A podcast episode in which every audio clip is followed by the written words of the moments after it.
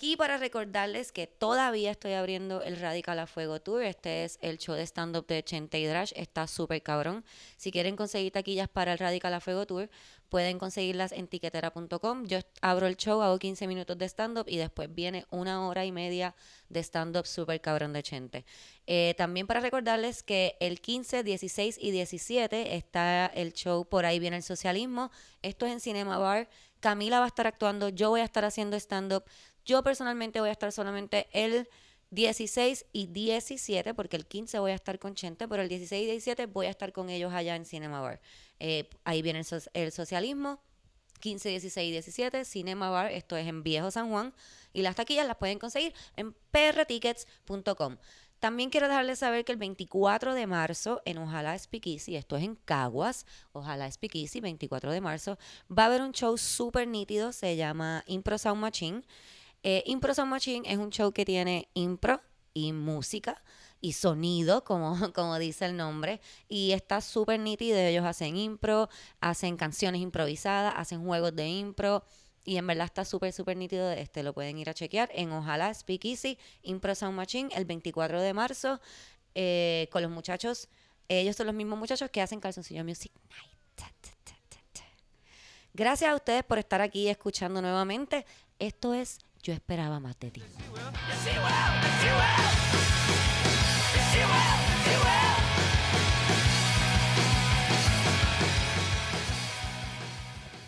¡Hello! ¡Hola! Yes. ¿Qué es la que hay?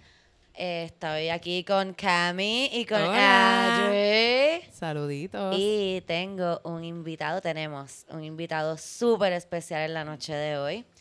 Yo sé que ustedes han escuchado antes de Calzoncillo Music Night porque yo lo mencioné en el intro, me imagino que ya lo vieron. Y si buscaron también el Pastor Sánchez, pues tenemos nada más y nada menos al creador de ambos podcasts, a José Titito Sánchez. Eso. Siempre hay una confusión si Titito y yo somos esposos, hermanos, primos, ninguna de las anteriores. Somos housemates, compañeros de trabajo, muy buenos amigos. Y tenemos el mismo apellido. Me encanta. Nunca lo había pensado. No. Caramba, pero con lo mucho que se parecen, yo hubiese pensado que son hermanos. ¿Verdad? Yo tengo una Bien prima que se llama Cristina Sánchez y es, y es blanca. Mira para allá. Mm. Es parte de ser de puertorriqueño. familia y todo así, como que la misma abuela negra. Sí, es parte de ser puertorriqueño, ¿verdad? En mi casa nadie se parece. Digo, mi hermano, algunos nos parecemos más que otros, pero hay como gente de distintas etnias en una familia y uno no sabe quién es familia y todos son familia. Todos son familia. Pues mi hermano es de pelo lacio. Sí, lo, Sí, el no, otro no, día- no, no, El no, otro no, día no. Titito no- me enseñó una foto No, no, de es- su hermano y yo no podía creer que era su Increíble. Hermano. un, como un modelito así fuerte. así. El hermano de Titito es. No, es Chayanne, lo que pasa es que no se hizo famoso, pero es un Chayanne de la vida, así de, de Yauco. Yo no sé de dónde es la- Eh, de San Lorenzo. Pues este es de Yauco. Yo soy San Sebastián. San Es lo mismo, Yauco, San Lorenzo, un pueblo de Puerto Rico. Así, pero guapo, guapo, un muchacho bien guapo, un señor. Es un señor, ¿verdad? Un señor, sí, sí, Guapo, sí, atlético. de- Es un señor. Es un. Titito me lo enseñó, yo lo miré como tres veces. A ver. Y tú, pero, pero, pero hay una foto sin camisa de tu hermano. Y él siempre si nos se decía, él siempre nos decía, ah, mi si hermano es un parece. bonitillo, mi hermano era el bonitillo de la escuela, la, la, la, Yo la nunca le era creía. el cuñado de todas la- la- mis compañeras de, de, de, de clase. Eran, "Ah, El cuñado". cuñi, el cuñi. El Titito era popular por el hermano. sí. ah, pero yo era popular por mi hermano. Eso pasa. Yo también. mano. Yo, tú también, es que tu hermano. Sí, mi hermano es más... es como famosito. exacto, sí. mi hermano era más, mucho más cool que yo. Yo como que pasaba los recreos leyendo Harry Potter en una esquina. Como... Vaya, eras la hermana de... Yo era la de- Monclovita, la hermana de Monclova. Cuando Ay, qué es cute. un Sí. chamaquito, esto es un consejo bien malo, pero los nenes más, más, que más populares son, son los que beben y están por ahí jodiendo. Esos son los que... Claro. Yo me recuerdo que mi hermano me decía que él bebía icy con, con ron en la escuela. Wow. Pasando Diablo, eso, ice. Por eso era el más Icy popular, con porque era el ron. más atrevido. Es el chamaco más atrevido. Sí. Yo fumaba cigarrillo y bebía Es, es el que desde le tira, chamaquita. el que Y tira yo bombas sí. de agua. Yo a veces iba a no Burger King sin bien. permiso. Está bien. Yo cruzaba Potín sin permiso. Al frente de mi escuela estaba una Sí. cafetería que se llama Potín. Yo compraba Oh, ¿Tú estabas en. Sagrados Corazones? El- el- Oh, yo estaba en la Central. Yo estaba en San Jorge, nunca Ah, nos no, vimos ah, no, Sagrados Corazones en Guaynabo. En Guaynabo, pero sí, sí, sí. Sí, sí, los de. Sagrado Corazón Pero eran ella estaba los en de la. Episcopal y los de Sí, Sagrado. Sagrado Corazón. En la de Santurce. Por eso, Sagrado Corazón, la Central y el Episcopal eran panitas todos. Santurce. Ah, Y yo estaba en la Central, yo estaba en la Central. Yo no sabía Muñoz- esto porque yo era de Luis San Muñoz Jorge y Marín parece que San Jorge no Muñoz estaba Marín. incluido en ese crew de Yo- cosas. Lo que pasa es de que- Santurce. ¡woo! Bueno, pero lo que yo tengo entendido es que en San Jorge lo que Es que llegaba estaban era lo cer- que votaban de todos los colegios. Tienes Mira, toda la razón. ¿Y sabes a quién votaron de San Jorge? ¡A mí! Qué ¿Y dónde bueno. terminaste? ¿En qué escuela terminaste? Pues mira, te cuento que ninguna escuela me quería aceptar porque me votaron de San Jorge a mitad de año. So que ninguna escuela me quería coger. Mi mamá trató de pagar para que me pusieran en Robinson. Wow. Pero sí, mi mamá pensaba que tenía dinero. Y, y cuando le dijeron cuánto tenía que pagar para que me pusieran en Robinson, habiendo, habiéndome votado Porque en Robinson Jorge, es que co- recogen como que a todos los escombros de... O sea, es como que es un colegio bien caro porque es donde van todos los chamaquitos que nadie quiere coger en ningún colegio. Pues. Y por eso es tan pensó- caro. Mi mamá pensó que a lo mejor yo podía ir ahí, pero no, ella no me quiere tanto, no tenía el dinero, whatever. No, decidió no ponerme a mí. Me cogieron en una escuela en Carolina. Diablo. Pero en Carolina, como en mansiones de Carolina. Y era como una escuela que. Yo creo que en toda la escuela habían como 500 estudiantes de pre-kinder a cuarto año. Ok. Y era como en un montecito así, bien cool. Yo fue bien. Fue un choque para mí de una escuela tan grande a una escuela tan Pero era mejor pequeña. fumar en el campo que acá. Era más difícil. Era más Era más difícil, sí, porque en la escuela era como donde quiera que tú te parabas, te veían. Era un poco, Ah, estaba un poco cabrón, pero yo me metía en el baño. Era una escuela de monjas y yo me escapaba para el baño. Me sentaba en el baño. O sea, tú eras esa tipa cool de las películas gringas como que, que se metían al baño a fumar y uno como que, oh my God, she's so cool. Ah, Definitivamente, yo creo. Sí, me imagino. Yo me jangueaba con todos los que fumaban y todos los que jodían, pero yo no hacía nada de eso. Yo era súper bonita No, y a pendeja. no, Yo, fuera de la es escuela que te- bebía y cogía las agendetas de la vida, tus pero... papás te hacían caso. ¿Verdad? Sí, Tú sí, decís, pero igual no éramos cuatro, caso, tampoco es como que me podían de- hacer tanto caso. Yo trataba de como que hacer cosas a ver si me hacían caso. pero no. Ay, yo, yo siempre, yo siempre fui bien buena en la escuela. Yo era un nene. Yo me portaba súper bien. Titito, yo aquí sí. en Sí, la... tú eres el segundo. Sí. ¿Ves? Que los segundos somos así. El primero es como un hijo de puta. Y uno ahí como que déjame ser especial de alguna manera. Voy a ser la más buena de todas las buenas. ¡Ey! ¡Quiéranme! Exactamente. Es que yo era la del medio. A los del medio nadie los quiere, ¿verdad? Pero es súper cool. Yo estoy bien con eso. Yo he hablado esto con mi psicóloga y estamos súper cool. Todo bien, Camila. Yo estoy súper bien. Está bien. Yo soy hija única, soy que yo soy como que de las peores. Sí, sí. Tremendita. Sí, soy egoísta. Te diría que no porque te quiero, pero los hijos únicos son horribles. Sí, o sea, yo ya yo tengo 35 años que yo he tratado de bregar, ¿verdad? Trato de dejar a la gente hablar y trato de compartir cosas así, juego con otros amiguitos, pero pero quedan cosas a veces, quedan cosas a veces.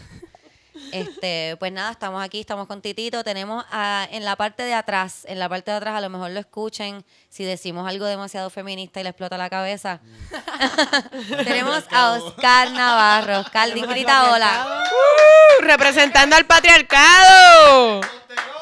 Él está aquí para explicarle. Cuando ustedes no entiendan algo, él les explica. Exacto, él no Oscar, Lo que explica. quieren decirle es que. Exacto. Yo como hombre les puedo decir que los úteros. Oscar acaba de llegar de Los Ángeles, que estaba por allá, la pasó súper bien. Todos lo vimos en su, wow. en su social media. Conoció a muchos comediantes, fue a muchos shows de comedia. No se trepó en ninguno, pero la pasó súper cabrón.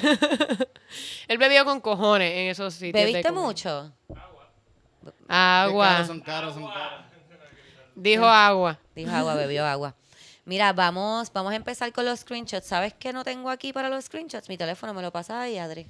En lo que buscas que tu sí. teléfono, tengo pues este el de los screenshots del Sí, episodio pasado. ¿Se acuerdan que Cami, Cami contó en el episodio pasado que se pues voy a empezar por uno que se me olvidó porque porque estuvo tan bueno el screenshot de Cami, pero tenemos un continue. Pues él me escribió, él llevaba meses sin escribirme. Él le daba like a mi, podcast. Quizás lo escuchó porque fue ayer, antier que me escribió, así que fue justo después del podcast. Eh, y simplemente me envió una foto de un, de un poemario, no suyo, o sea, como que una foto de esta de stock footage de un poemario que dice, las personas buenas se merecen personas buenas. De las que quieren bonito y no de ratitos. Viste, Rimo, eh, un poemario. de, de las que no son tóxicas, porque de esas ya hay bastante. Eso ya no rimó, estás bajando la calidad. Eh, de las que hacen y hablan poco. De las que le pides la mano y te dan el brazo entero. Y yo le respondí eh, de esta manera y no me escribió más. Le escribí, lo tengo, es mi novio hace dos años. Ah, Mano, I found chico. one. Tan buena gente que eres, de verdad. Este tipo es bien buena gente, pero ¿qué es la que hay? ¿Por qué hace eso? No entiendo. Me va a tripea. Yo, pienso que eh, uno como hombre nunca debes, o no sé, como lo, como lo que sea, como persona que, si a ti te gusta una muchacha o lo que sea, nunca le envíes una poesía. Así random, un no. buen consejo. No lo haga, gente. Yo lo hice. Es horrible, es horrible. No se hace, gente, no se hace. No ¿Tú, en- tú enviaste No. Tú una puedes- poesía o muchas poesías? Eso es como un Yo- dick pic. Yo, yo le escribí una vez una- a una muchacha, le escribí un poema así, lo, lo quemé así con... con con- ¡No! no así.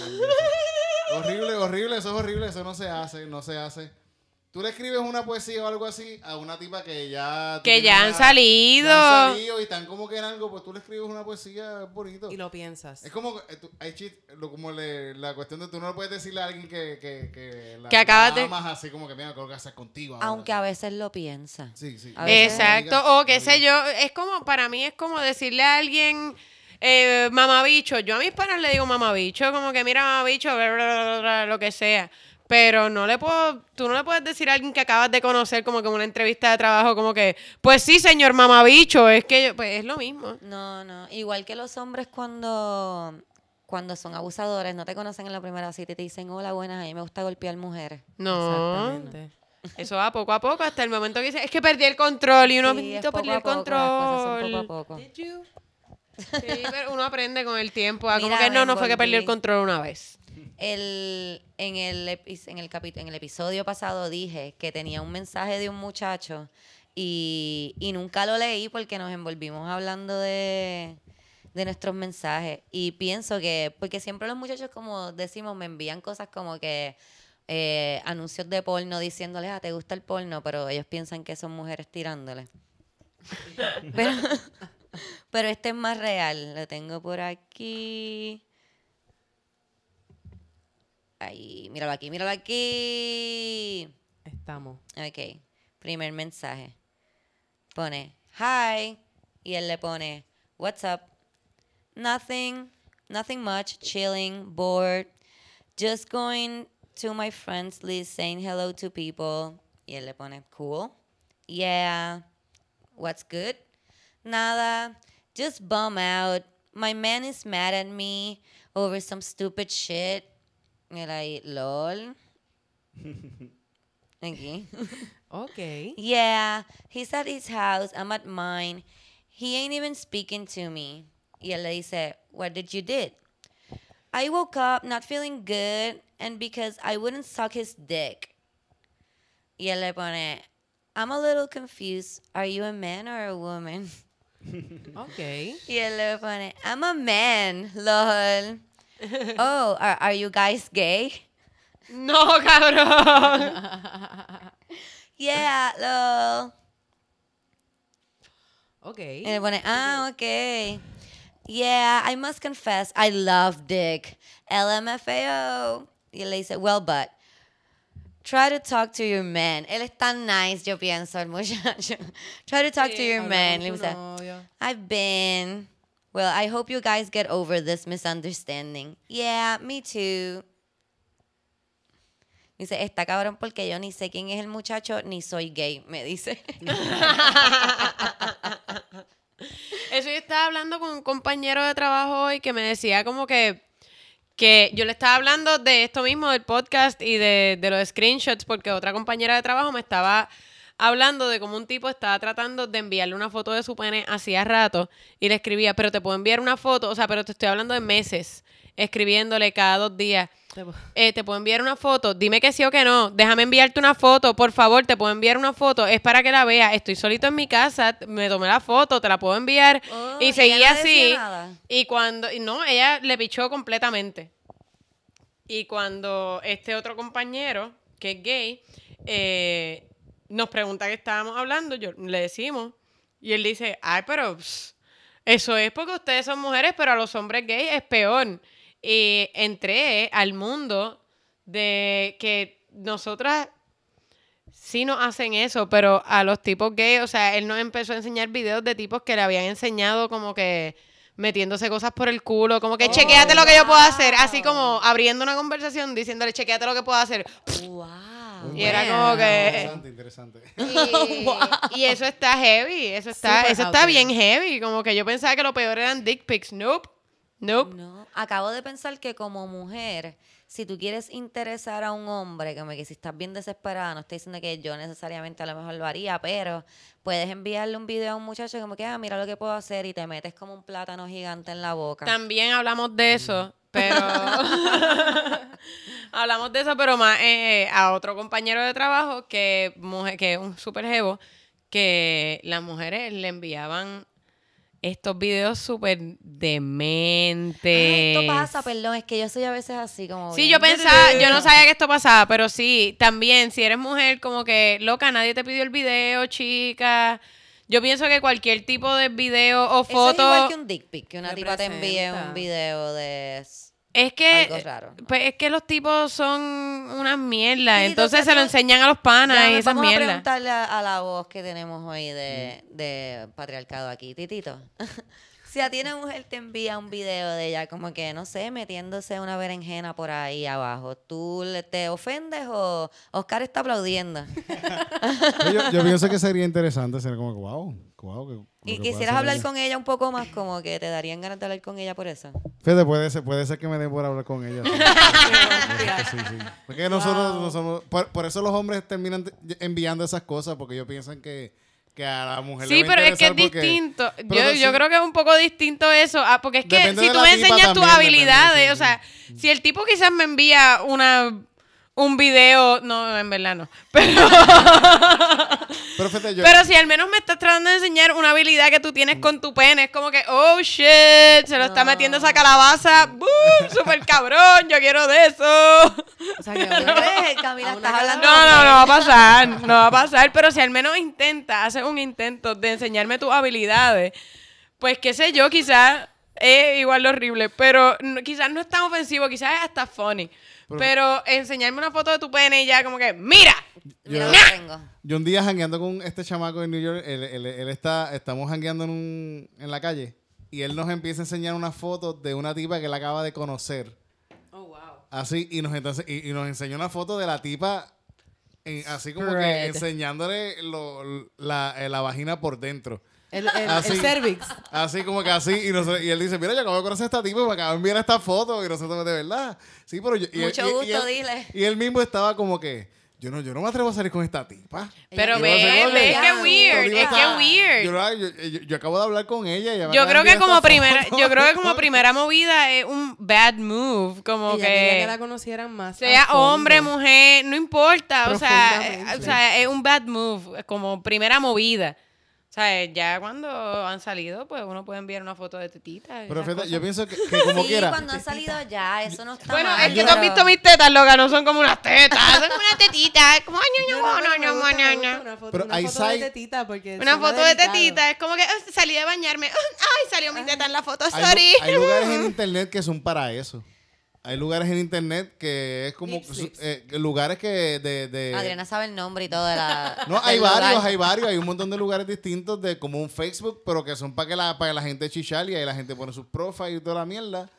Sí, y ahí sí, mismo, sí. si tú quieres Hay un montón, indeed. si tú quieres, Claro, si tú estás en Grindr. y quieres estar mandándole fotos de tu bicho a la gente, métete Claro. en ese lugar donde va a haber gente que saben que van a esperar la foto de un bicho. Exacto, o- yo tengo un pana, yo tengo un pana la- que las tipas en núas ahí. su grinder, su grinder se llamaba. Está todo bien, está todo bien. O sea, él no tenía nombre en su grinder, su nombre se llamaba Mamo Bicho Cabrón. Pues, mano, le enviaban fotos de bichos porque... Para que él se los mamara. Exacto, ¿te interesa este? Era como eso- un eh, pero es un auction. lugar Era que como que, y. Pero este, Grindr y está bien este. heavy porque yo he visto los profile pictures de, de Grindr y son así fotos del culo ahí spread, como que... Pero es que eso es un lugar para eso, es un lugar para eso. Pero exacto, en Grindr estás buscando chichar y sabe todo el y mundo si a lo tú que te metes va. a ese lugar, le estás esperando eso, pero tú no estás esperando Pero eso en tu- Tinder no es así también. No, no, no, no. ¿No? Ok. Yo digo que hagamos, No, abramos un Grindr Perdón, perdón, todo el mundo ahí. No, no, no, no, no, no, no, no, no, no. No, no, porque ya yo he enviado fotos en Tinder. Sí, no, ok, me, ok. me lo cerraron. No es para eso, Cristina, Bueno, no es para eso. Tinder es como más, es, es más openly, como que ah, quieres chichar, pero no. Que Que no hay fotos en Tinder. No hay foto. No puedes enviar Ah, fotos. ok. Ah, no. Ah, Pero tú tienes fotos en tu profile como quieras. Por eso es que rápido te piden el WhatsApp. Sí. Ah, Para como para aprender. Ok, yo abrí un Tinder como por Ah, 20 minutos. 20 minutos. Y me friqué porque yo no quería poner foto mía porque me friqueaba. Como que pues, mi país es una figura pública y después la gente se pone pendeja y me, me friqueaba poner una foto mía. Y con todo eso tuve par de match, como que en 20 minutos. Es que, es que Eran tipos bien weird. Tú sabes que. Era en el oeste. En el oeste uno no puede esperar nada. Olvídate es mentira, de- la gente del oeste es cool. Mira, Tinder, Tinder está puñetero, pero Badu. En Badu no te tienen que pedir permiso para hablarte. Yo estuve en Badu como por 20 minutos por psycho, porque soy una psycho. Y te voy a decir una ¿A quién cosa. estabas buscando? Estaba buscando a mi ex. Este, y... Si tu ex estaba en Badu, debería de seguir siendo tu ex forever. Eh, no, no es mi ex, es mi novio ahora mismo. Ay, qué pero horrible. qué horrible. La cuestión es que yo estuve como 20 minutos ahí, loca, y la de mensajes que me mandaron. El chorro de escombros de hombres que hay en Puerto Rico. Pero una pregunta. ¿encontraste a tu ex, a tu ex que es novio Encontré ahora? lo que quería encontrar.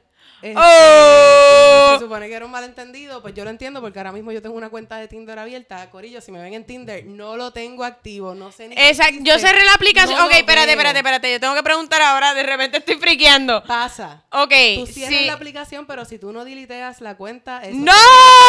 Hay una cuenta de Tinder mía hace como tres años. ¡Fuck! ¿Quién sabe todo lo Ok, que Ya no. saben. No quiero, no Pero quiero. Para que sepan. Mensajes que le han enviado. ¿Cuántos Es que si tú- perfect Yo no creo que me hayan enviado ningún mensaje porque yo estaba Ah. súper incognito. Así que no creo que me hayan enviado nada. Sí, sí, sí. Pero Eso es como en clasificado online. Mira, si un siempre- apartamento no tiene fotos, yo no lo veo. Yo, así que yo lo mismo, no creo que Yo hago lo nadie. mismo. Mira, yo siempre he pensado que Tinder es como ir a la factoría y Badu es como ir a una, una de reggaetón, ¿no? La, la de Badu es como ir al 8. Por e- Yo, exacto. yo, pienso que eso es para recoger como el fondo del, del caldero de Puerto Rico. lo que queda. El pegado. Badu es el pegado de Puerto Rico, gracias. Yo espero que no me caigan encima, ¿verdad? Si tenemos escuchas que, que les gusta Badu. Nada, cada cual con O lo van al suyo, pero. al ocho. Pero yo creo que es peor recoger gente. Es que mi experiencia es más en el boricua y recoger gente en el boricua está bien cabrón. Es nasty. Sí. Yo lo he hecho. Sí, Sí. sí. Yo jangueo mucho Recoger gente del boricua es recoger gente después de las 12 de la noche en Batrip. Y el que me recogió en el- a mí en el Boricua, bendito por esas personas también, porque... Sí, no, definitivamente. Sí. Yo soy una borracha súper impertinente. yo- que- Por algo yo dejé de beber. Yo no he dejado de beber, pero ya estoy felizmente en una bien, relación. tú estás bien, sí, y de hecho fue gracias a mi alcoholismo, así que. pss, Mira para yeah. A veces el alcoholismo trae cosas positivas, no todos son historias tristes como la mía, ¿ok? No. A veces y los one night stands pueden buenas. traer relaciones, casi nunca, pero en mi caso. Puede pasar. Yo creo que todas las Sabes que con relaciones que, yo tenía sido por cuento, yo, la, porque la mayoría de los romantic comedies, como que la, los protagonistas tienen como que este encuentro primerizo y se enamoran por siempre y son súper felices. So que tú sabes cuánta mierda yo me tiré solamente, como que one hit wonders yo tuve, pensando que ese iba a claro. ser el amor de mi vida y es como que, oh fuck, this wasn't the movie. Mami. Sí, no, pero en mi caso fue pensando que fue como que esto es para limpiarme las telarañas, que se joda, vamos a Las joder. váyanse pa'l Y de carajo. Repente fue como, ok, y este tipo me llamó. Ay, mira, me llamó Pata. Eso Me es lo que- llamó. Eso es lo único que hace hey, falta para tener una de relación. No, no me dijo hey a las 4 de la mañana. Él, Ah, él no, me dejó. tu novio que actually te llama. Exacto, él me dejó en mi carro a las 6 de la mañana después del one night stand y me dijo, si me das tu teléfono, puedo llamarte. Y yo, Oh, ¿Cómo? wow, mi catch. teléfono. ¿qué? Eh, yo no me acordaba el nombre de él, así que él todavía está guardado en mi teléfono como el guapo. Oh. Y él ahí, porque yo soy el guapo, porque eres guapo, mi amor. Porque eres muy guapo, porque eres bello. Pero sí, él está guardado en mi teléfono como el guapo porque no me acordaba bien de su nombre. Eh, y después me invitó a salir al otro día, y después al otro día, y después al otro día, y así seguimos saliendo todos los días. Pues mira qué bonito. Y eso pasó, yay. Eso le pasa a las nenas lindas. El alcohol. Sí, no, pero yo había tenido muchas veces que no me había pasado, pero en ese caso fue como que, ok, este tipo tss, me está escribiendo porque ¿qué él quiere? ¿Qué pasó? Mm, ¿Qué Yo hay no- de malo con él? ¿Era un Yo asesino nunca en serie? a una mujer sobrio. Así ¿No? como que nunca. No. Yo nunca he invitado a una tipa a comer antes de... Siempre, si he invitado a una mujer a comer ha sido porque ya ha habido algo. Un día borrachos en algún momento. Mm, Nunca- pues mira. yo nunca he mm, a invitado a una tipa así como una cita, así como que... Ah, mira, vamos a bebernos un café. No fue como que... No lo hagas, Titito, no lo hagas. no lo Fue, No lo hagas. como que a menos que en verdad un quieras tomarte y un después café. fue- No, yo me tomé un café y salí como dos meses con el tipo. Con esa cara. No, que no fue lo de mejor del mundo, pero, pero- Ella sí, me un café. No, pero no tienen que estar borrachos, pero sí puede ser un jangueo. Yo pienso que conocer a una persona borracha no es tan malo en el sentido de que tú la conoces como es.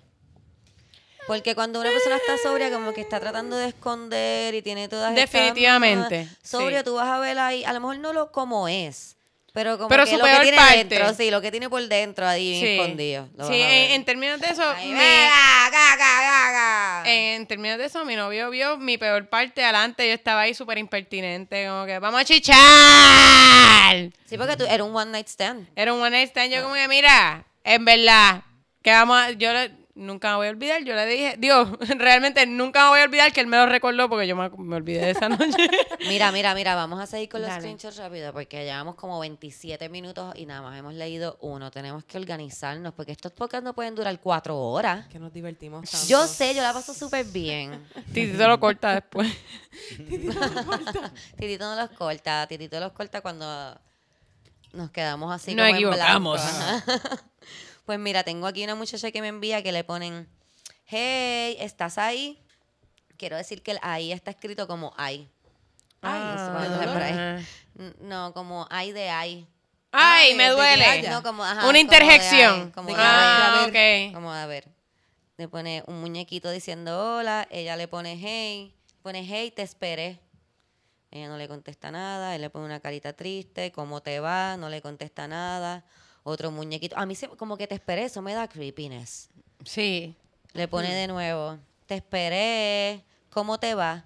Miré tu foto con las miré tu foto con esas gemelas y me motivan. ¿Qué haces? What? ¿Con, con qué gemelas? Pues ella me pone, las gemelas parece que se refiere a mi busto porque soy pechugona. Oh. ¿Quién le dice gemelas todavía? No. Eso no era como de una canción de reggaetón de los tercer grado. 90. Eso es casi como decir, ¡qué Eso mismo es lo que yo melones! estaba Mami, qué pensando. melones. Eso es lo que yo estaba pensando en Rankistón. Y uno ahí, permiso, no son melocotones, mucho menos limones.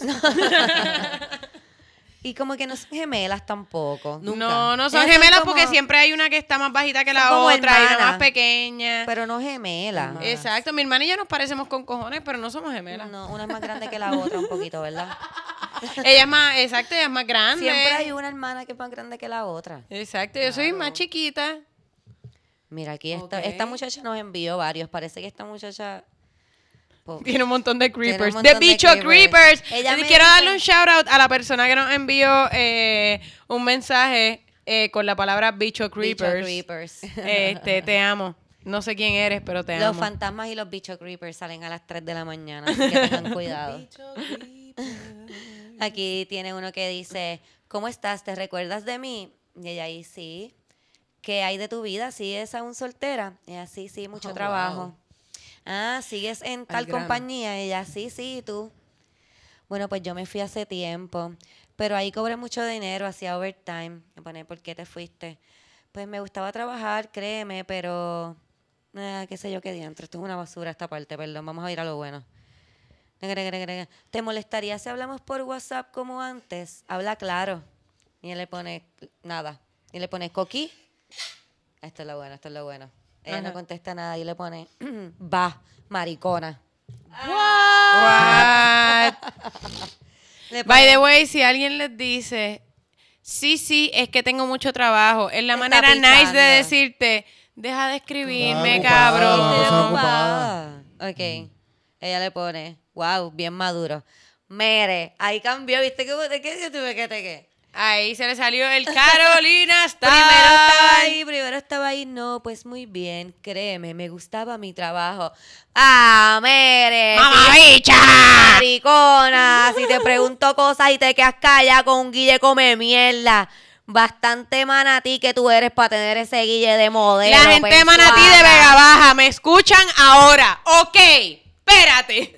Bastante. Espérate, espérate, espérate. La gente es de Manatí de Vega. Baja tienen que bajarle como 60. Se No, creen de San Juan, mi él gente. Está, él le está Ella le- diciendo a ella, a bastante ella- manatí que tú eres. Ah, yo pensé que era que ella era de Manatí. Yo como que espérate un momento. Ella es de Manatí. o Ella él es- le dijo Manatí a ella. No, no, no, no, no.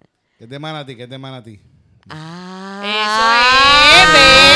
Por eso te digo. Es que perdón, como yo no pienso. La en- gente de. Tú Yo no piensas a- fuera de San Juan.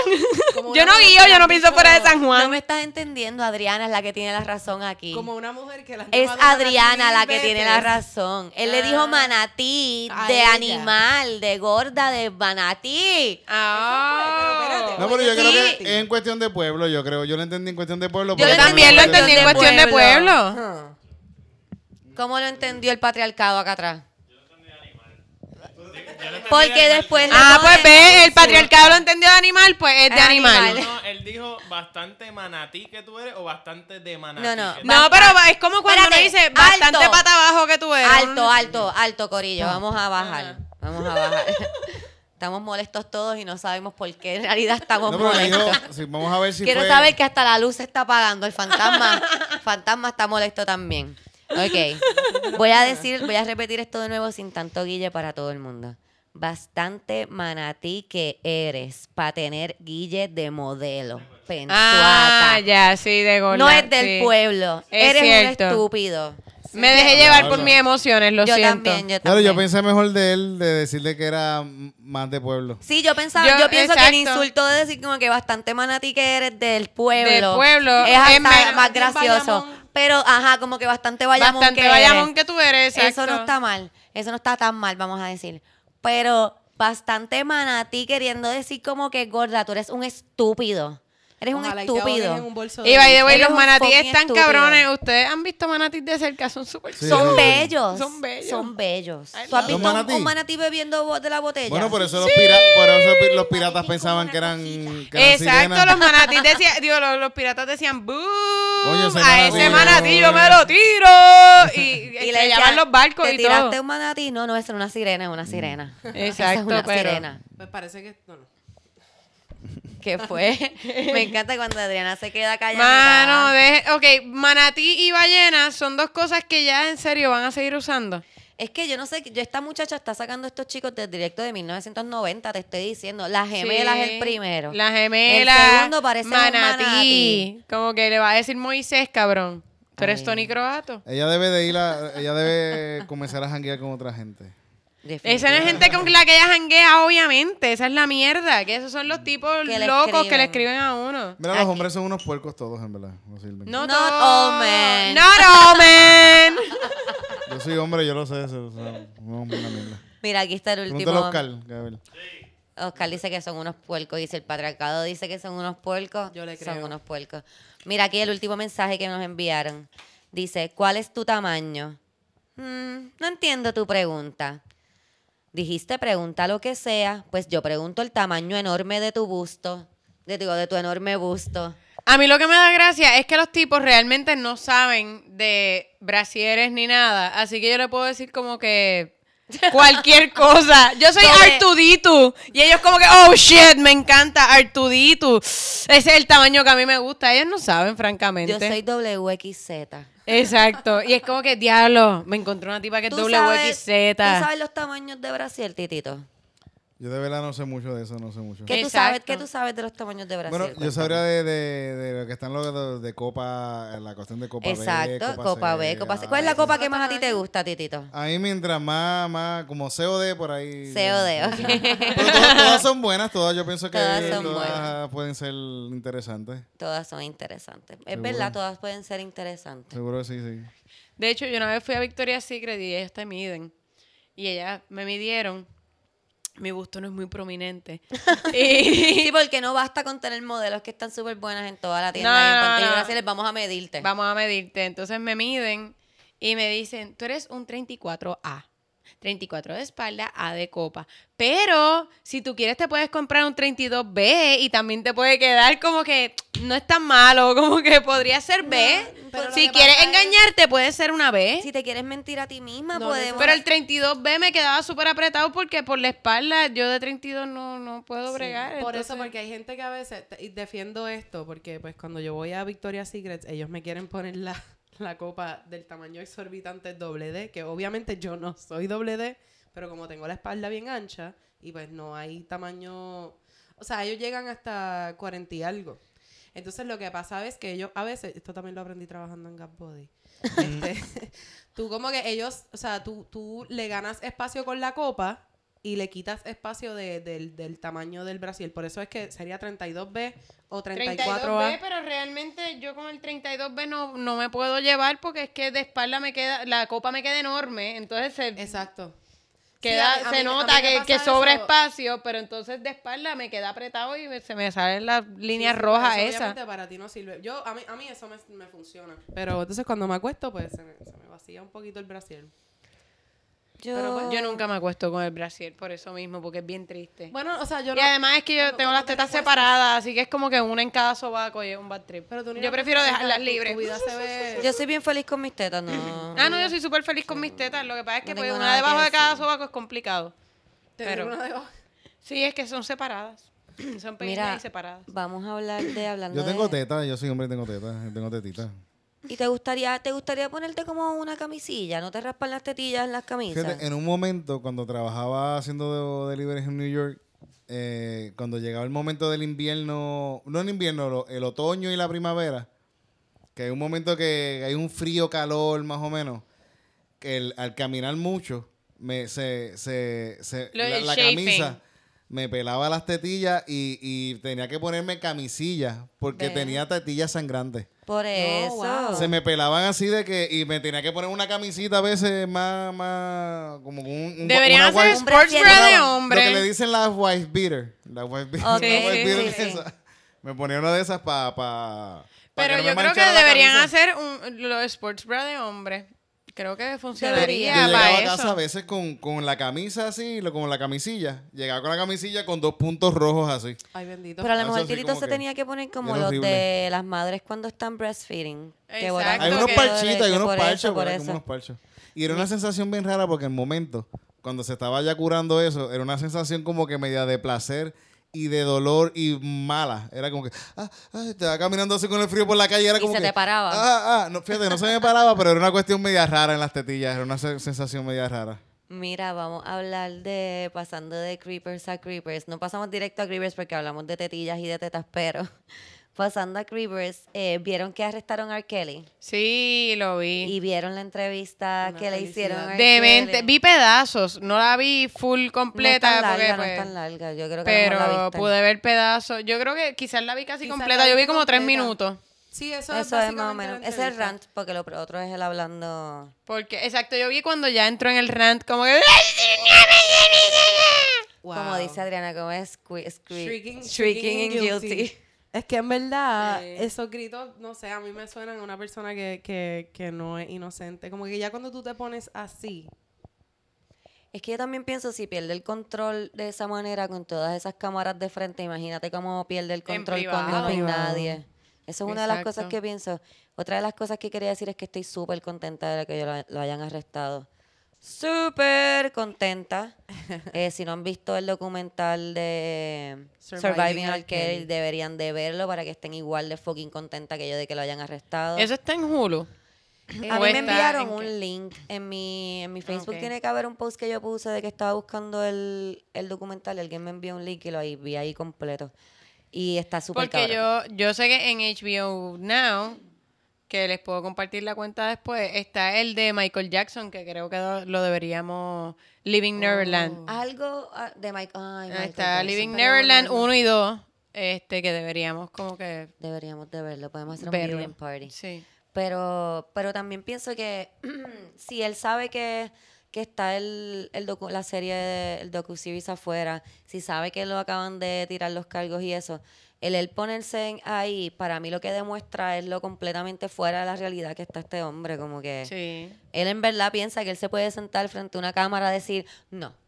Toda esa gente está mintiendo. Toda esa gente está mintiendo. Yo soy una persona tan buena, inocente. Yo nunca tuve a ninguna persona así como él. Como que, y A que mí- se la iba a creer la gente. Sí, a mí lo que me jodió fue que él estaba hablando como que la familia de esta gente está diciendo que me va a destruir la vida.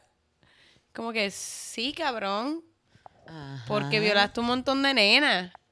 Y es como que, ok, quizás no parecía violación en términos de Para él. para él, pero la encerró en su casa. Es como que No, él Vamos. dice- en una parte él dice que, que él no sabe de qué están hablando, él nunca ha tenido un culto. O sea, él no sabe lo que es un culto, pero nunca Ah, ha él tenido dice que uno. no sabe lo que es un culto, que- pero que él nunca ha tenido uno. exacto. Si no sabes lo que es, ¿cómo no sabes que lo que tenías en tu casa no era un culto? Entonces, Exacto. a Está la- cabrón porque una, una persona con, con fama y poder, más o menos, en cierta manera, porque era famoso. Muchísimo, sí. Y Que puedes pagar la las prostituta, muchachas van a venir, van a venir nenas a estar detrás de ti. Pero eso es lo que pasaba. O sea, no es que él se raptaba a estas muchachas de la calle. Por eso, pero van a llegar y él tiene que ser un Es tipo responsable llegaba- y decir, mira, nena, yo no te voy a meter en mi casa, tú eres una niña. Exacto, eso era Mm. exactamente lo que pasaba. Él las cogía así chamaquitas y les decía, Porque van a ah, no, van- vente, yo te voy a poner a cantar y la metía en la Sí, casa. sí. Exacto. Y, Y las nenas no iban a ir a donde él, las nenas lo ven como una Le estrella, o no, ah, le diablo, mira, este muchacho. Exacto. Y las muchachas también se enamoran, igual que uno cuando es chamaco ve una uno Una de estrella. niño, uno de niño una estrella, uno de niño una, una estrella, tú dices, ah, mira, Acho, yo amo esta, yo no sé, a Julia Roberts. a- Claro. Esa la yo que no sé lo que sea. No, no, fíjate, a mí ella no me cae, no me cae tan bien, pero diciendo algo como que de... de, de- Sí, sí, uno, se, uno no, y, no tiene esa Y conciencia. está la persona ahí, eso es, un, es abuso de poder, es Claro abuso que de poder que es abuso de completamente. poder. Yo estoy súper contenta de que lo arrestaron, estoy súper contenta de que hizo ese tantrum y que todo el mundo pudo ver un poco de, a lo mejor, la falta de, de control que tiene él. Sí, yo pienso que es e- La- exactamente eso. No, y también es que yo pienso que está endiosado. A lo mejor se cree que, Por que estas cosas no le van a afectar de ninguna manera porque él es Eso es lo que te digo, con todo lo que hay ahora mismo y lo arrestan y como quiera él piensa que él va a salir en un programa a decir, no son embustes, ellos están Y si, y si te verdad". fijas en la entrevista, llega un punto que él empieza a hablar porque como que de R. Kelly. Él, él empieza a decir, Ah, no, en because tercera R. persona. Kelly this, R. Kelly that. Como que, loco, Si tú hablas en tercera persona, tú estás a lo loco, estás como Albanidad Díaz, estás demente.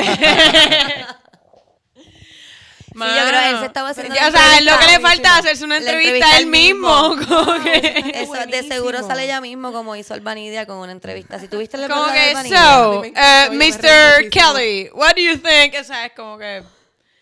Y a mí lo que más me mató, que fue de la parte que yo vi que no pude bregar, fue que él decía que esto le pasaba por tener un corazón tan grande. Sí, porque él es y por tan ser tan bueno. bueno. Sí, él tiene que dejar de ser tan bueno. no Él era tan bueno, él alimentaba a estas niñas. Las metía A en su veces, casa y les daba de comer. Y A veces, a veces. Exacto. No Y las de dejaba, por lo menos no las dejaba morir de sed.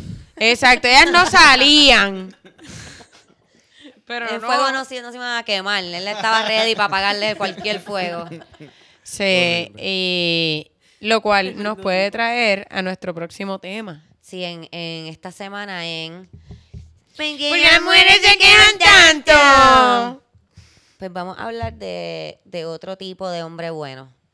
Porque yo sé que hay muchos hombres buenos. Yo sé que hay muchos hombres buenos. Sí. Y a lo mejor no es este tipo de hombres. Porque hay muchos diferentes tipos de hombres buenos. Sobre ¿no? todo, los tipos más buenos son los que no se cantan como hombres buenos. Los que no están repitiendo todo el tiempo que son hombres buenos.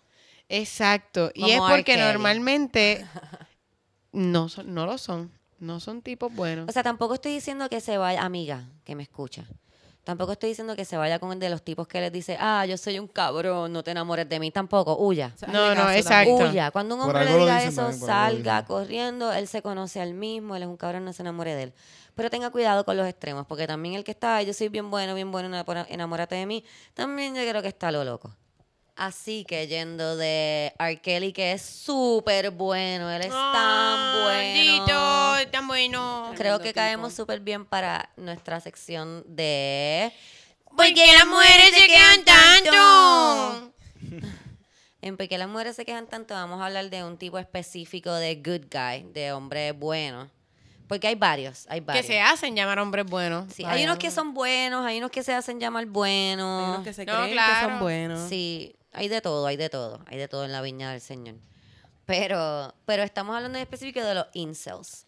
Los incels son los involuntary Celibates. celibates. Eso es así. Eh, los incels salen porque, si no me equivoco, fue en el 2004. Este, en el 2014, perdón. Este muchacho, Elliot Roger, él decidió irse en una- un killing spree a matar gente, pero no sin antes escribir un manifiesto de ciento no sé cuántas páginas, eh, hablando sobre cómo la sociedad no le permite eh, eh, tener sexo, ¿verdad? Porque las mujeres son unas putas y los tipos que están buenos se llevan a las mujeres y el feminismo ha hecho que las mujeres sepan que se pueden tirar a quien ellas quieren y no están obligadas a tirarse a todo, a, ¿sabes? A los feos. So que todas las mujeres, todo el 100% de las mujeres en el mundo se tira solamente este 30% de hombres que están buenos, dejando dejando a, el a este 70% de, de resto de hombres sin nada de amor, nada de sexo. Yo, yo no sé si tú viste esto. Yo me acabo de encontrar esto en el internet ahora Cuéntame, mismo. Yo había hecho un poquito de research en los incels, pero acabo de ver aquí un reportaje de BBC News y dice The woman who founded the incel movement. Y es que aparentemente eh, esta señora que se llama Alana eh, started a website for lonely people struggling to find love. She had no idea it would become linked to a community of hate and anger directed at women.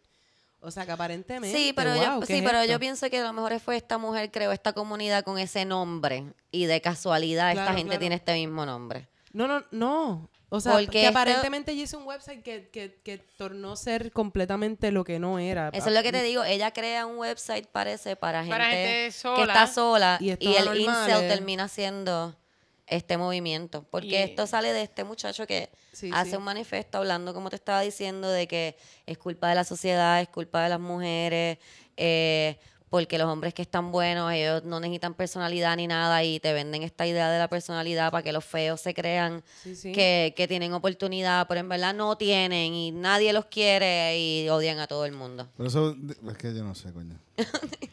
Pero eso, es- eso es un manifiesto este- de por qué soy un loser. Sí, o sea, exacto. Exacto. es Este muchacho gana, mató seis personas ese día. Ejercicio que, que está no y que está bien, pongamos, sabes que no no puedes como que inicialmente, o sea, de cara, quizás no te llueven las proposiciones sexuales, pero yo mis novios nunca han sido hombres súper guapos, el de ahora sí, pero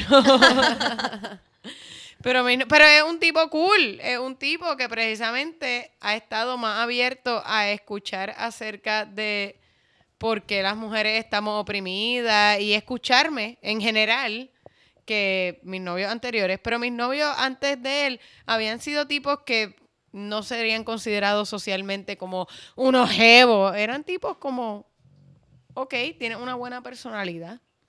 Así que Es que yo pienso que en parte la comedia se inventó... para Para poder, para repro- eso. para ¿Qué- poder qué- procrearse. ¿Qué, qué- qué es lo que, qué es lo que Claro. hace la gente que no consiguen mujeres y son tipos Desarrolla una personalidad. hacen chavo. También. Pueden hacer chavo. Ellos Chavos pueden hacer chavo. No tienes personalidad, pues al fucking chavo. Ya tú verás, te va a conseguir. Exacto, porque eso una es lo o tipa que quiera desarrolla o desarrolla una personalidad. Yo La siempre dije que a mí los más fácil. a mí los muchachos no muy atractivos siempre me gustaban. chavo. No, pero a mí siempre los tipos que no eran muy guapos me gustaban porque habían desarrollado una personalidad.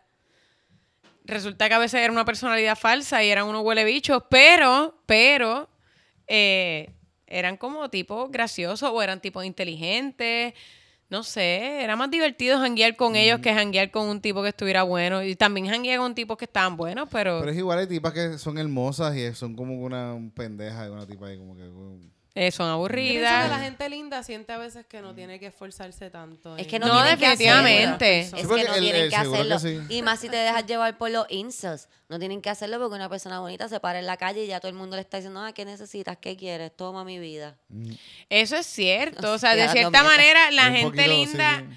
la gente linda no está consciente de lo fácil que se le hace la vida. Como que por ser lindo. Pero uno dice como que, ok, yo soy linda, pero no soy excepcional. Así que déjame ver. ¿Qué yo tengo a mi favor? Yo soy graciosa. Yo soy bien fucking graciosa. Pues déjame trabajar en mi graciositud.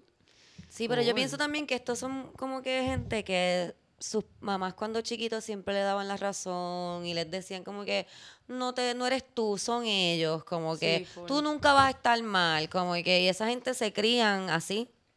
Sí, no, pensando... Después cuando salen al mundo y alguien le dice, mira, no, estás a lo loco, y dice, no, tú estás a lo loco, no, no, tú estás a lo loco, y se van para su casa y Sí, se no, cagan yo, encima. yo una vez, eh, ¿verdad? Y esto es un consejo de cierta manera, o un- una fábula para hombres que creen que están siendo buenos. Y una vez yo fui en un date con un tipo que pidió la comida por mí, porque yo le había dicho, habíamos texteado, o sea, habíamos escrito por Messenger, y yo le había dicho como que, que yo tenía alergia a ciertas comidas y, y que me gustaba el café negro sin azúcar. Y el tipo como que cuando fuimos a salir en el date, él pidió la comida por mí, él como que controló todo acerca de mí, pero dentro de su cabeza él estaba siendo súper nice, porque él sacó lo de mis alergias, así que él me pidió la comida que yo me podía comer. Y romántico. Y él me pidió el café que a mí me gustaba y yo me lo tenía que tomar y yo como yo no quiero café porque es que tengo acidez, pero es que yo te lo pedí. Y fue como bien agresivo. Y cuando le dije que no quería salir con él más, como que, porque él me dijo, ¿y cuándo nos vemos de nuevo? Y yo ahí, nunca. Fue No, como que, ah, claro, porque yo fui bueno, porque yo me acordé de estos detalles. Pero yo me lo imagino estudiando eso, como que, ay, déjame ver qué es lo que ella no puede comer, déjame ver el menú, a ver qué, y eso me da creepiness. Sí, sí, no es poquito, romántico, sí, sí. no es romántico. No, Pues yo no sé, yo, yo pienso que yo, yo estuve, yo, y yo he estado temporada sin chichar mucho tiempo. y, y, Tú has sido y, come- medio y, come- incel. y comencé a chichar bien tarde en mi, en mi, en mi vida. Pero yo, yo pienso que yo nunca, yo nunca le tuve una cuestión de. Porque yo, yo pienso que eso era cuestión mía, porque locuras, locuras de uno, al fin y al cabo. Yo, uno no le puede echar la culpa a otra gente por, por, por eso. Como que no, no. Sí, o sea, si nadie, o sea, con tanta gente que hay en el mundo, si nadie piensa que tú eres como nice Deseable. o deseable, no necesariamente, no, o sea, no sé. Yo pienso que son problemas de autoestima Even de ellos nice, mismos. exacto, porque estas personas, Son ellos no tienen ni una relación de amistad con, Son con- No, problemas de esa- esa es la autoestima de cosa. ellos. Es un Mujeres, problema de que autoestima sí. completamente de ellos. No tiene que ver con la otra persona, tiene que ver con ellos. Esto es una, Bueno, un problema de eh, autoestima tuyo. Eh, el- básicamente los tipos que se pasan jodiendo con el friend zone es como que, ah, ¿qué tú quieres? Que yo sea tu amigo. Pues ¿sí? sí, Podemos, no sé. sería cool. No Como mal. que, co- que, ¿qué hay de ofensivo? ¿Qué hay de terrible en que una persona quiera ser tu amigo? Como que sí, a mí me ha pasado que a mí me gusta una persona y quizás esa persona no se siente atraído por mí, quiere ser mi amigo. Y quizás es difícil, quizás es Pues- difícil, claro que sí, pero a mí no me puede ofender. Yo no puedo pensar que es una afrenta personal el hecho de que esa persona lo que quiere es ser mi amigo. O sea, yo Como, pienso- ¿por qué es tan horrible? A mí no me ofende, pero si yo te estoy, como que si yo me acerco a ti porque tú me gustas y te estoy tirando y tú me estás corriendo la máquina y después de par de meses me dices que solamente quieres ser mi amigo, es como que, ah, pues está bien, yo Sí, tengo no, par pero de si me lo ¿Sabes estás metiendo, si me lo estás metiendo Yo tengo y... par de amigos, Si me lo estás you, metiendo y de repente me dices, sí. es que yo quiero ser amigo, sí, eso es un, eso es como diablo, en serio. Yo prefiero que me digas, mira, es que ya no te quiero ver más. Sí, pero entiéndelo, el, el friendzone es otra cosa. Pero otra cosa es simplemente tenemos una relación de amistad, somos es como si Tito de repente te dijera, ah, pero nosotros vivimos juntos y ahora no te lo puedo meter. O sea, después de yo todo este tiempo viviendo contigo como que ahora. en el apartamento, exacto. Exacto, y un Como poco esos son los insults, es Profe- esa mierda de como que, pero es que yo te estoy tratando como un ser humano. Eh, Porque yo no te lo puedo meter si yo te estoy tratando como un ser humano. Chequéate mi punch card de todas las veces que yo he tratado a mujeres como seres humanos y nadie quiere que se lo meta. Pero es lo que dice Titito de que tiene que ver un montón con la autoestima porque ellos, Mm, ellos sí. hacen como que muchas bromas. y digo bromas. Oye, Perdón. Yo pienso que mi comedia sería bien buena con ella, con esos muchachos. No, no sé, pero ellos hacen muchas muchas bromas como que había uno que yo estaba viendo en un como un mini documental que se cagaba encima y el, Sí, yo también y el vi. muchacho decía como que ah, él siempre se está cagando encima y ese muchacho terminó Suicidándose. suicidándose. y entonces él dice que como que ellos hacen bromas de que se van a suicidar, como que esto es un self-loading súper... Sí, de- y lo llaman terapéutico. Él dice en una como que, que él siente que es que terapéutico el self-loading. que ¿En qué. ¿En qué forma es terapéutico si están muriendo? Mueren un- cuatro amigos del muchacho que estaba hablando en el documental habían muerto en menos de no sé cuánto tiempo. Del mismo, amigos del O mismo. sea, Yo pienso que, Sí. yo a veces, si, si, pensando en, en si uno está con, eh, hay alguien que te dice a ti que quiere ser, ah, que estoy enchulado de ti o lo que sea, y uno le dice la cuestión, ah, yo, yo, no, vamos a ser amigos, y es mejor a esa persona alejarla completamente de, de tu vida. Exacto. Porque si la tienes cerca, eso le va a estar jodiendo la mente todo el tiempo, porque la gente se, se, se crea fantasías y mierdas en la cabeza, en verdad. Sí. Sí, yo pienso también de cuando alguien aléjalo. te- Si esta persona, tú, tú no, si esta persona no, que lo que quiere es una relación contigo, es mejor aléjala. Pero yo trataba de Si- hacer eso si con no una persona si y no fue quieres, un verdad. Fue Bueno, peor. que no entiende siempre, siempre hay alguien Era como, de, ¿por qué ahora me quieres lejos? Porque es que si seguimos siendo panas... Es peor va- pa' ti, va- es va peor a ser pa' los peti- dos, es peor peor pa' pa' los ti, porque sí. me vas a ver a mí con mi novio, pero entonces, de cierta manera, eh, yo creo que es un problema de control, de, de, De sentir que no controlan las emociones de otra gente. Pero es que Porque- ni ellos controlan sus propias emociones. Claro, ellos no pueden controlar sus propias emociones, pero tampoco controlan, o sea, pero eh, para ellos el problema de la otra gente es que ellos no pueden controlar los sentimientos de esa gente. Es como, no, porque tú, tú no quieres que yo te lo meta. Ajá, yo siempre te dije que no quería que tú lo metieras. Digo, que tú me lo metieras. Sí, pero, pero es que yo te lo quiero meter. Y tú me estás diciendo que no quieres. Pues porque, ajá.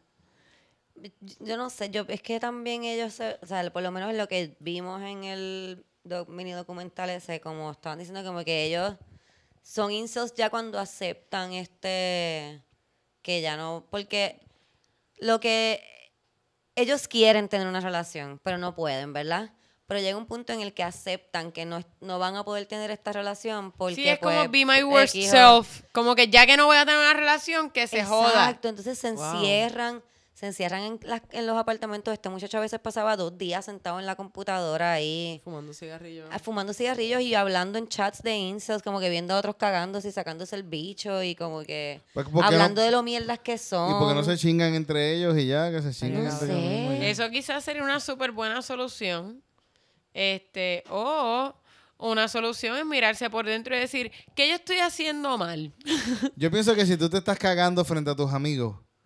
Eso está mal. algo bicho, yo pienso que hay algo mal en eso. Sí, este muchacho creo que Es tenía una cuestión de, 25 de no pensar en que ellos quizás están haciendo algo, como que, por ejemplo, había uno que hablaba, no fue en ese documental, pero leyendo, había uno que hablaba que decía como que, pues, a mí me gusta seguir a las muchachas porque siento que cuando ellas les da miedo me están prestando atención.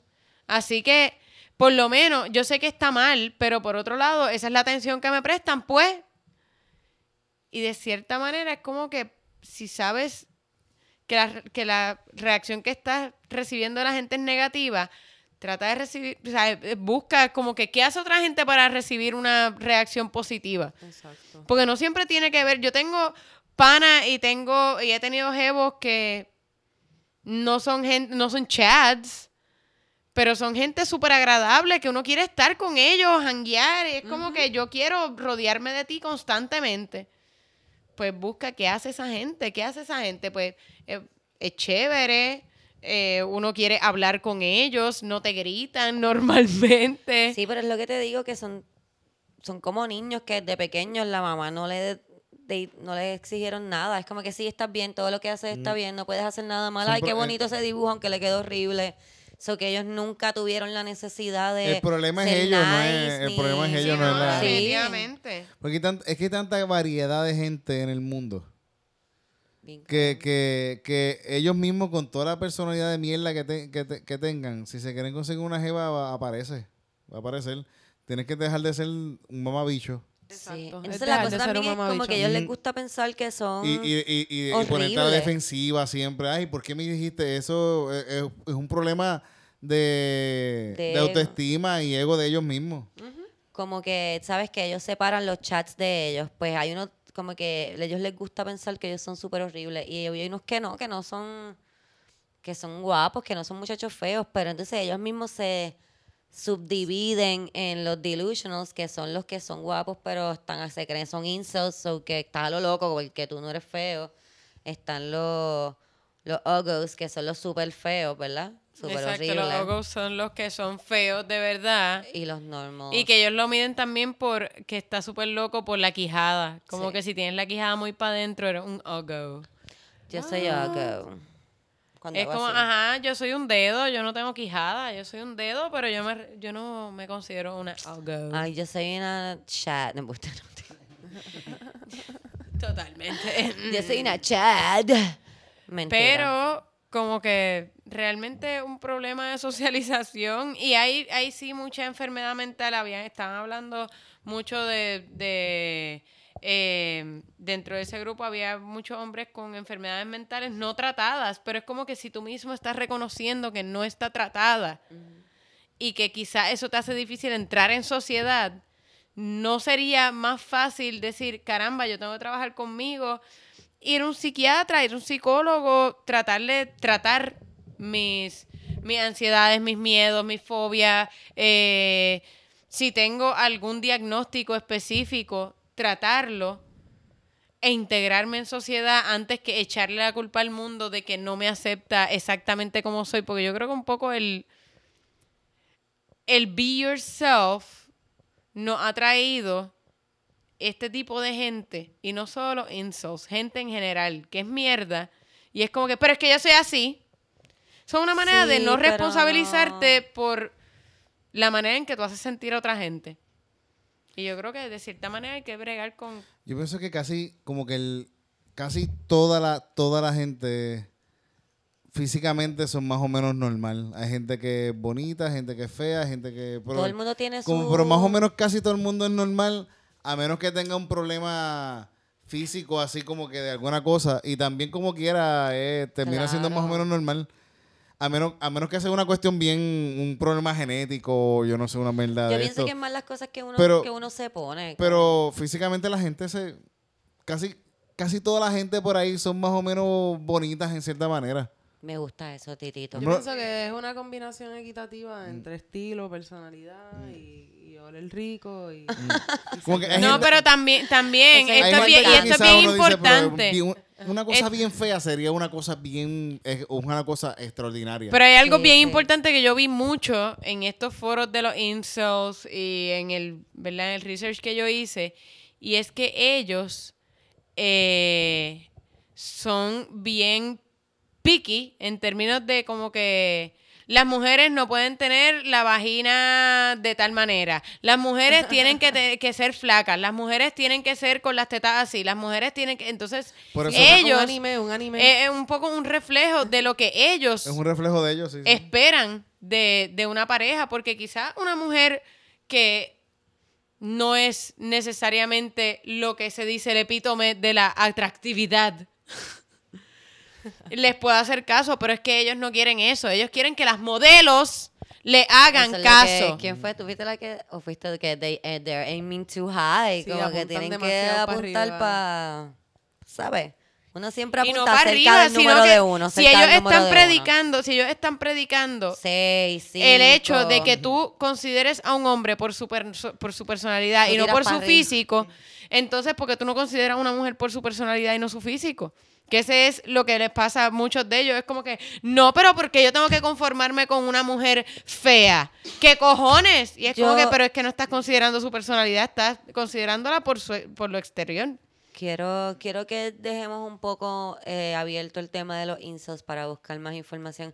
Porque ahora mismo. Que hagan mi- chavo, de verdad, que hagan chavo. ahora mismo pienso que son unos pendejos, No, sí, bueno. que deberían de. Que hagan conseguir ejercicio una o hagan chavo, es personalidad una de las pregunto dos. si en Puerto Rico habrá incel. Claro, que Claro, tienen que haber por Pero ahí. hay un movimiento o... No, o- ese hay No, un o sea, vamos, eh, a que dejarlo abierto para, para el próximo podcast a ver si encontramos movimiento de insos de Puerto Creo Rico. que si y si no hay que te matan. escriban, que te escriban. Sí. que te Y que vengan al Sí. show. Yo quiero tener un incel aquí que me trate de explicar. ¿Tú quieres? ¿Tú, Claro, ¿En serio? yo quiero No, totalmente. fíjate, cuando se haga Aquí, eso, mira, en mi no, no, no, casa. lo hacemos en otro lugar. Lo hacemos en- Cerquita de ese día lo hacemos vivo. en el no, no, ensayo. otro Aquí en tu casa no, aquí en tu casa no, pero podemos ir, Yo qué sé yo, que en serio. No sé. Será hacer un podcast como en la playa o en un parque, en un sitio público, no en piñones, no en piñones. Y de día. de día. De día, sitio público, lleno de mucha, mucha gente. Plaza Las Américas. Plaza de las Américas está bueno, tiene buena seguridad. 1320 lo hace ahí a cada rato, así que nosotros Exacto. podemos hacerlo. El podcasteo es de Plaza. Podemos. Podemos. Podemos hacer Podemos el ir en al vivo. mercado. Miss Gula Podemos puede hacer El en vivo, el en vivo. Ahí. Miss Gula puede hacer su primera Ah, aparición. están mencionando a Miss Gula en el podcast para que la sigan. No, no, no. Yo no tengo página. Bueno, sí la tengo, pero no la tengo. Mira, eh, vamos a dejar el tema de los insos abiertos. Porque quiero saber si tenemos insos en Puerto Rico oficiales, ¿no? Como que de seguro tenemos dos o tres que sus mamás les pagan todo. A mí me escriben un montón de insults, pero... Por eso. Pero si hay un grupo, un movimiento oficial de ISOs en Puerto Rico, me avisan. Eh, ¿Vieron el video de Salvation Army en contra del maltrato a la mujer? ¿Lo vimos? Sí, lo vimos. Lo vimos. lo Así escuché, que lo está bueno. ¿Les gustó? Pues ¿Qué eh, este, está bien intencionado, Está- sí. digamos. Sí. Este, a mí el otro día me escribió un muchacho para hacer un video parecido y pues el discurso era un poco como que la mujer es una flor, cuídala. Y era como que, ok, Yo yo sé que tu eso. intención está cool. Pero más que nada, como trata bien a la gente porque ¡gente! trata bien a las mujeres porque son gente, no porque son una flor, no porque las comparaste con un objeto. Este, Bueno, A mí, no- a mí me gusta el de podría ser tu madre, tu hermana, como que- o podría ser una mujer cualquiera, no tiene que ser tu madre o tu hermana, como que para respetarla. Mm, Sí, respeta a la gente por ser gente. yo pienso que no, o sea, no, no le vi nada así malo. Está, está cool. Está cool, ¿no? Definitivamente. Eh, lo que sí pienso que, ¿verdad? Lo de la sombrilla queer, ellos hicieron un post que me pareció curioso, está por aquí, en el que ellos hablan de por qué, de por qué tiene que venir el mensaje de parte de hombres para que se escuche el mensaje. Voy a leer lo que ellos dijeron porque esa fue mi interpretación de lo que ellos dijeron. Voy a leer lo que ellos De hecho, si no, si no saben este, de la sombrilla queer, yo pienso que los deberían seguir. Ay, son perdón, sí, lo que pasa, sí, es que como para mí la sombrilla queer es algo tan normal ya, pienso que todo el mundo sabe lo que es la sombrilla queer. Yo lo pensé ahorita, pienso que es una buena oportunidad de que le echen un ¿Sabes qué? Yo no sé lo que es la sombrilla queer. Tú no sabes, Tirita, pues te voy a contar. La sombrilla queer es un grupo, yo- por lo menos yo lo sigo en Facebook, pero son un grupo que se, ellos se encargan, ¿verdad?, de educar al público en lo que es lo que significa ser queer. Entonces es la sombrilla queer porque es lo que cae todo, todo lo que cae Debajo dentro de queer. del término queer. Mm. ¿verdad? Eh, y pues en esta página ellos siempre tienen unos posts bien cool y están explicando y hacen videitos Me para que la gente mucho. pueda entender. A mí me gusta un montón, los pueden seguir en Instagram. Y está cool porque a veces uno piensa que uno está bien woke y, Mm. y uno so tiene un montón de cosas que... Está lleno de prejuicios. Este, uno sí, uno está lleno de prejuicios y está cool uno salirse de eso y decir, déjame ver qué yo puedo aprender en el día de hoy. Ah, mira, también.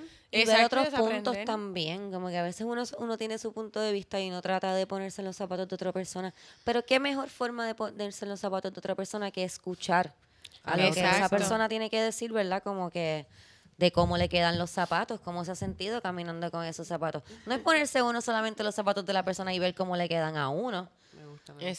También ver cómo le quedaban a la persona que los llevaba puestos para, ¿verdad? Uno poder entonces entender cómo se lleva ese zapato. Claro. A mí me gustan. Hay una pintura de Van Gogh que es de unos zapatos y a mí me gusta mucho esa pintura. Porque es como unos zapatos ahí usados, eh, viejos. Usado.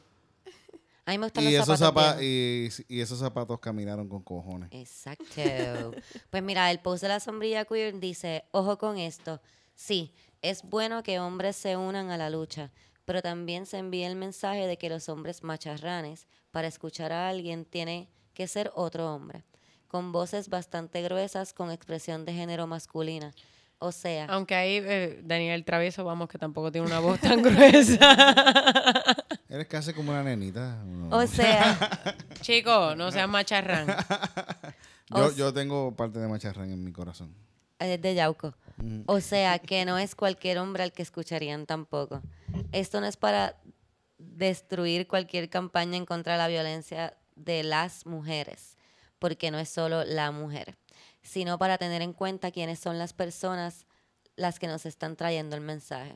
Por último, el Salvation Army, porque es un video de Salvation Army, Exacto. es homofóbico y transfóbico. Sí. De nada sirve hablar de violencia contra las mujeres si dejas mujeres trans morir del frío porque no las defines como mujeres.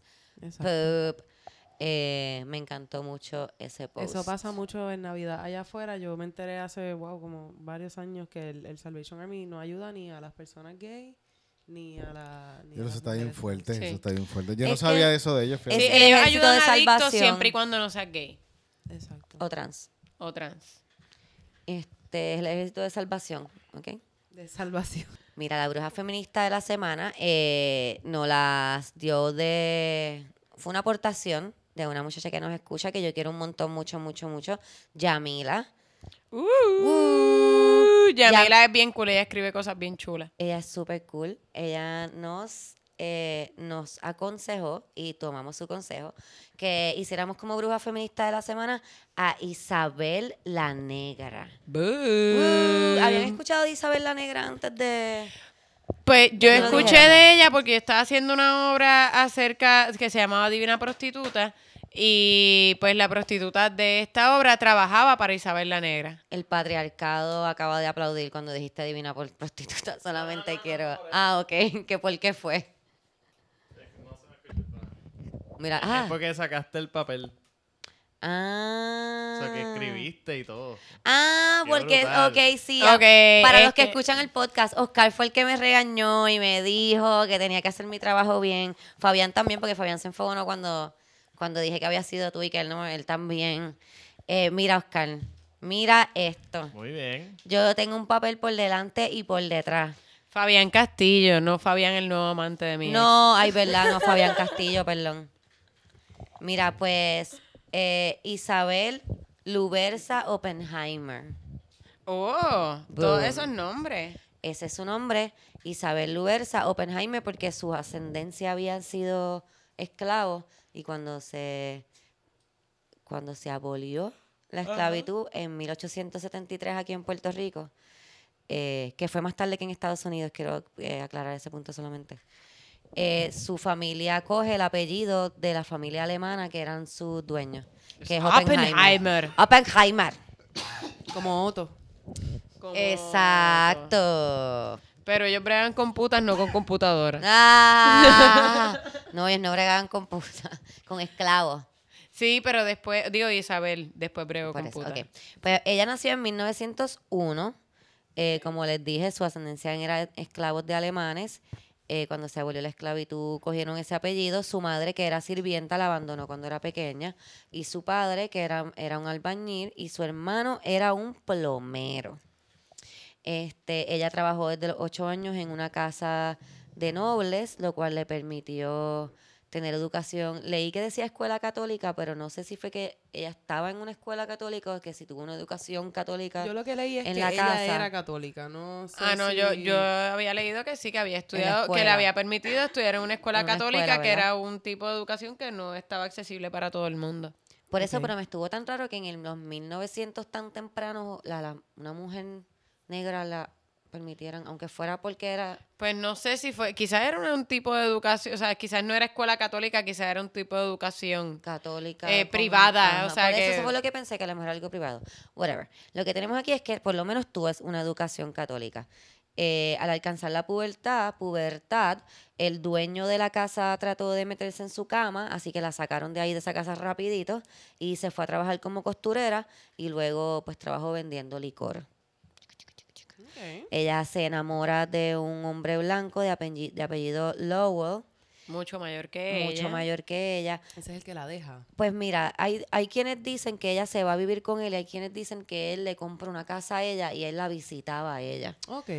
Eso no sé cuál de las Yo sé dos. que ella se escapó de su casa, o sea, que fue guilladito. Pues, exacto, ella se fue de la casa, pero no sé si fue que se fue con él o si fue que estaban en esa casa y él la visitaba, porque entonces aquí hay otra parte que dice que él estaba casado y hay otras eh, reportes que dicen que ella estando, ¿verdad? Con él, él yendo a visitarla a su casa y todo, ella estaba paseando un día por el pueblo y ve una caravana de una boda y era él casándose con una con una muchacha de dinero también. Ah, pues yo había leído que ella se enteraba que él estaba casado después de que se fue con él y entonces ahí fue que lo dejó. Pues ahí. Pero hay gente que dice que él la dejó a ella. por eso que hay, hay de, no, por eso es que no hay tanto de, ¿verdad? De la vida de ella, que es una pena. Pero pues esto es lo que conseguí. Hay varias historias, les traigo las dos. Eh, trabaja, ella se enamora del blanco, se va a vivir a casa. Eh, cuando se deja de él, dicen supuestamente que ella jura que ningún hombre iba a volver a pisar su casa sin así de gratis, sin dar dinero. Pero yo pienso que eso es más un cuento porque ella tuvo otra relación después de eso Exacto. con un gringo que se casa con este gringo que supuestamente el gringo odiaba las costumbres puertorriqueñas y siempre la estaba criticando y Pues yo tengo entendido, de alguna manera, yo no sé si fue un jevo o algo que le ayudó con el capital inicial. Ese es el para- tercero, Ah, ese es el tercero. que es un abogado de San Juan De apellido Fornari. de apellido Fornaris, que en Exacto. 1932 eh, le da los fondos para abrir el primer burdel, que lo abre primero en el barrio San Antón. Eh, lo abre primero en el barrio San Antón y lo tiene que mover porque creo que estaba muy cerca de una zona residencial, no fue bien visto ahí, entonces lo mueve al barrio Mayagüez, en Ponce. Ma- ¿Mayagüez o Maragüez? Pues no sé porque hay lugares, hay unos que dicen Maragüez y hay unos que dicen Mayagüez. Qué jodienda. Te cuento. Pero Yo- exacto, porque igual yo que veía, hay- yo vi que había entonces que tenía dos burdeles, uno en Ponce y uno en Mayagüez, pero quizás es una confusión de... Yo pienso que es, Exacto. es- es en el barrio Maragüez, porque yo me puse a buscar de eso, entonces eh, Ponce supuestamente Pero tiene sí era en Ponce. barrios bien grandes y Maragüez es uno de ellos. Ah, pues mira, es Maragüez y a lo mejor en otro que yo leí lo confundieron con Mayagüez y aquí estoy yo diciendo las dos. Igual yo estuve de inspectora Yo de FEMA y nunca fui a. Maragüez. ¿no? Se lo, llevó, se lo llevó Este- María, se lo llevó el barrio. Tú que eres de Yauco, que estás más cerca de ahí. Eh, no sé, no, no sabré decirte de verdad. No sabré decirte. Yo Eh, sabía de Yauco. yo no sé nada. ¿Qué? El, Tú no salías de Yauco. Yo no salí de Yauco, no, yo no, no, no salí de Yauco. Tuvo, ¿verdad? Lo- ella trajo el estilo europeo de los burdeles, que eran unos burdeles bien finos y bien limpios, las mujeres eran bien bonitas, eh, fue, eran bien conocidos, iba, el alcalde del pueblo iba, iba... Sí, iban muchos políticos, iban esa era la cosa. Iban jueces, iban abogados. Sí, ese, esa es la cosa de, de, de este burdel, ¿verdad? Que se convirtió como en un patrimonio. Exacto. Porque Aquí iban todos estos hombres importantes. Fue tan conocido que en la Segunda Guerra Mundial el ejército de los Estados Unidos ofreció un contrato de exclusividad para Sí. que los sol- solamente soldados eh, fueran soldados norteamericanos, que no entraran boricuas, pero ella dijo, te vas para el carajo porque estos políticos me pagan par de chavos. Ella tenía su clientela Claro que sí. y muy buena y le, después lo negó. Eh, Exacto, el gringo que quisiera meterse allí, súper cool, pero ella no iba a sacar a los boricuas. Muy bien, patriota tenía- esa mujer.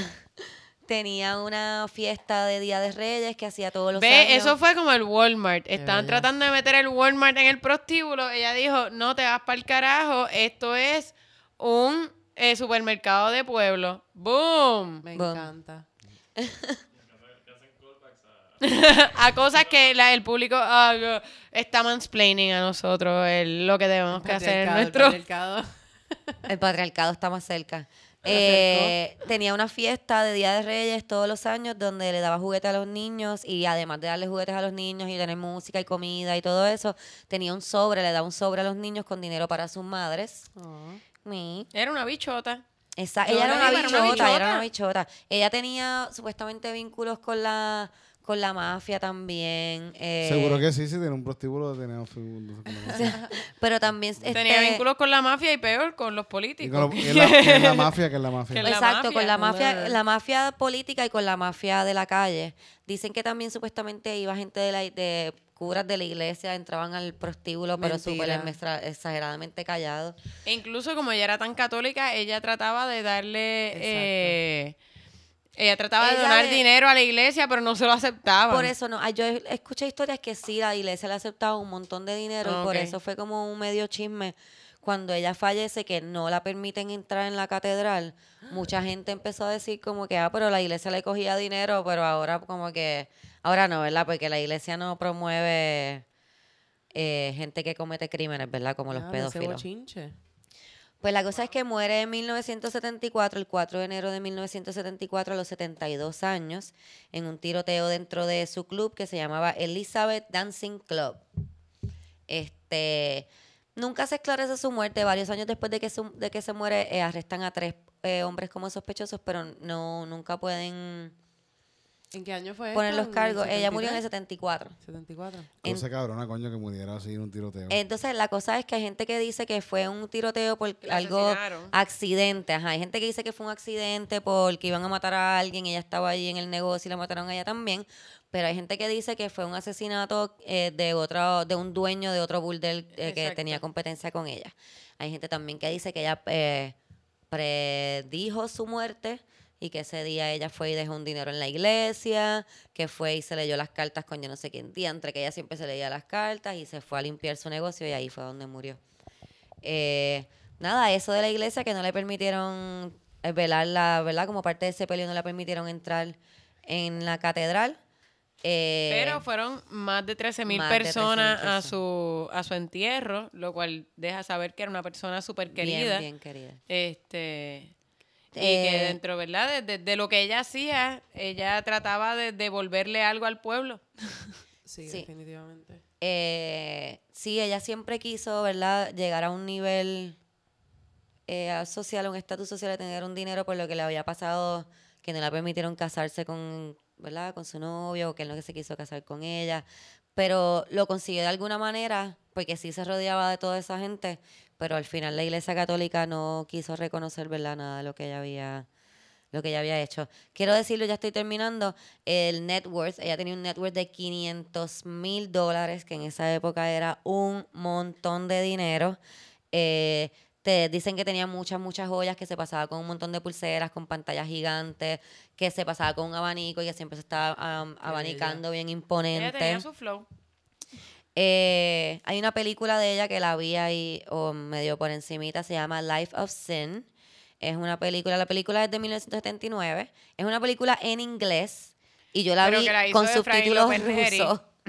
so que yo aprendí sobre esta mujer puertorriqueña eh, con una película en inglés y subtítulos La película la Eh, hizo a Efraín López. Neri, que Efraín López Neri era el que hacía de básquet en el condominio. Eh, Oh. sí, él es, él es ¿verdad? Eh, un- él es director de cine. eh, esos son, ¿verdad? Realmente ahí es que está su carrera. Y estuvo, ay Dios mío, ¿cómo era el nombre de la actriz? Ah, ¡Ah! lo tengo. Voy ahora, voy ahora. Era esa actriz y José Rivera, que fue el primer actor puertorriqueño que se ganó un Oscar. Eh, pero necesito la- el nombre de la actriz. Te lo digo ahora, te lo digo ahora, lo tengo aquí, ¡Ah! lo tengo Soy aquí. la peor del mundo. No te preocupes. Eh, reparto.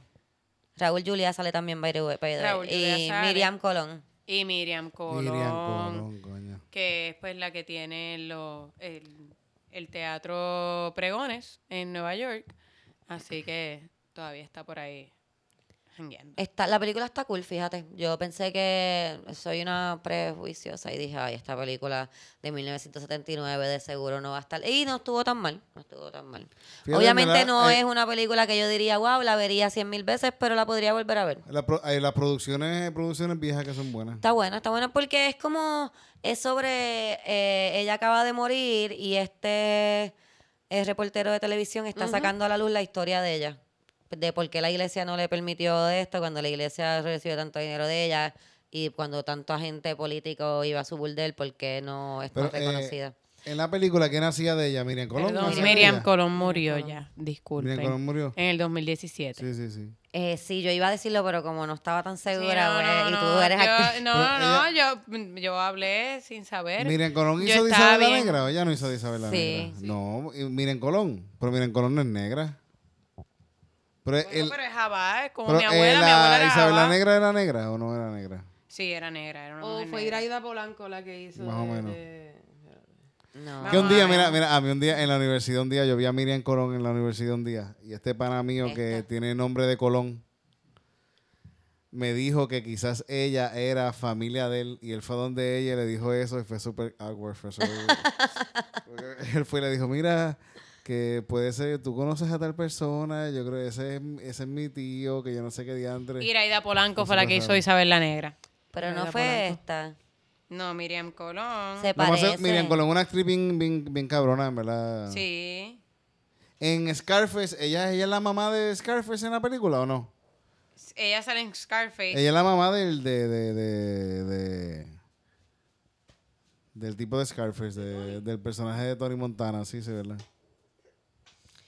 Bueno, ah, también ella eh, crió, adoptó y crió un niño que era de una de las muchachas que trabajaba en uno de los burdeles de ella, que fue a quien ella le dejó su herencia. Ay. Yes. Y en el barrio San Antón hay una calle con su nombre. Y una pregunta, ¿el sitio donde estuvo el burdel donde ella fue asesinada, todavía existe la estructura o eso está...?